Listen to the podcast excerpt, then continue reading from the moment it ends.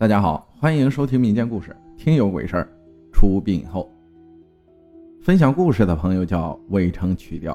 他说呀，记得那是我爷爷去世的第三天，因为我家是东北的，所以老人去世的时候要在家里守灵三天。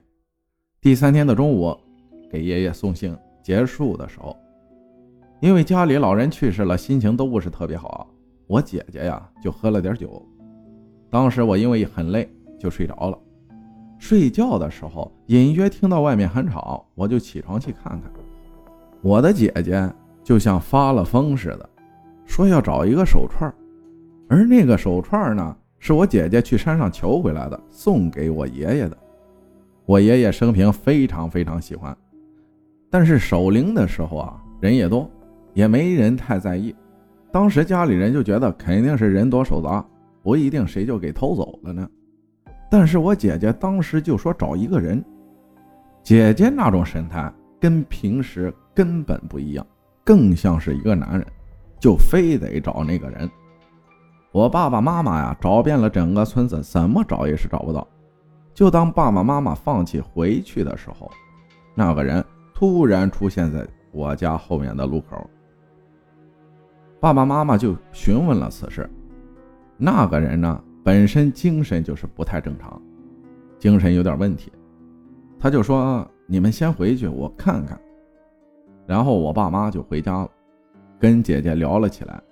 确切的说，当时根本就不是我姐姐，具体聊的什么我也没太记清。过了一会儿啊，那个人果真把手串送了过来。令我最意外的是，我姐姐居然给那个人磕了两个头。当时我记得清清楚楚，那人当时就不行了，马上就晕倒了。妈妈又是掐人中，又是给弄白糖水。我姐姐跟那人说：“你不该拿这个手串的，因为我比你大。”那人呢就连忙道歉，当时就像是被人处了死刑的那种状态。事后我听说啊，他俩可能身上都带着点仙气儿。后来那个人走后，我姐姐又变了样子。走路说话的语气跟爷爷生平是一样一样的。我爷爷腰不好，走路捂着腰。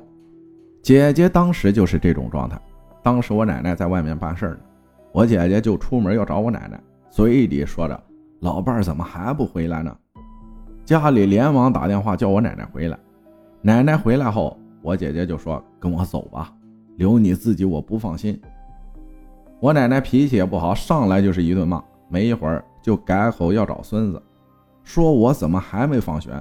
当时我就在他面前呢，实在无奈，我换上了校服，从墙跳了出去，从大门进来的。姐姐对我说：“孙子怎么才回来呀？”我说：“就是这个点放学啊。”又问我膝盖怎么了？那膝盖是我在公墓给爷爷磕头时跪破的。我也有点不耐烦了，我说：“给你磕头磕的。”说完，我就进屋了，给姐姐切了西瓜。出来的时候，姐姐已经好了。问起她的时候，她说什么都不记得，只记得喝完酒回家，在床上睡了一觉，醒的时候自己都不知道自己为什么在外面。我把我录的视频给她看，可是怎么看都很虚，她自己都不相信她能这么做。后来这事儿也就不了了之了。之后，家人再也没提起过这件事就仿佛当时只有我一个人做梦一样。可是那视频可清晰的在我手机里。事情过去很多年了，很多细节我也记不清楚了。原来我是根本不相信鬼神的，可是经历过后，不相信都不行了。感谢曲调未成分享的故事，谢谢大家的收听，我是阿浩，咱们下期再见，下期见。不如这期接着见，再讲一个。这个故事的名字呢，叫做《游戏遇鬼》。主播你好，我是您的听众，种花家的军土。我有一件事儿想跟您和大家分享，这是去年十月左右发生的。我现居地在河南平顶山，那时候我已经中专毕业了，有着小收入的工作。我本人呢，也是一名水弹下场玩家。那一次群里面。都喊着去下场，我也接近一个月没去了，心里痒痒啊，跟着报名了。次日上午，我们总共二十多人，都是全副武装的全地形美军造型。汇合后，拼车前往一个县里面的废弃铁厂。这个铁厂废弃有几年了，我也是第一次玩。到地方后开始分组，分为八组，防守四组，攻坚四组。我跟俊哥和全哥为一组，任务是抢夺废卡车上面安插的红旗子。比赛开始后啊，我也不知道该往哪边走。俊哥对我说：“兔子，我和山前去迂回，你就守在这儿。”说完就和全哥迂回到右侧了。过了几分钟，对讲机里面传来他人的阵亡汇报，我坐不住了，开始向前走。走着走着，看见一个废弃坑道，我便有了一个大胆的想法。坑道内很黑，我把头灯和发射器的手电打开。接着往里走，忽然我听到了一声救命，我就跑着过去查看呀，但并没有看见什么。不过我现在感觉周围很是寒冷，这让我感到很奇怪。虽然现在是十月份，但我现在穿的全装，加上跑了百米远，应该是热的。紧接着，身后传来沉重的脚步声，我猛地扭头一看，只见一群穿着工装的人。耷拉着手，低着头，但并没有看清面容。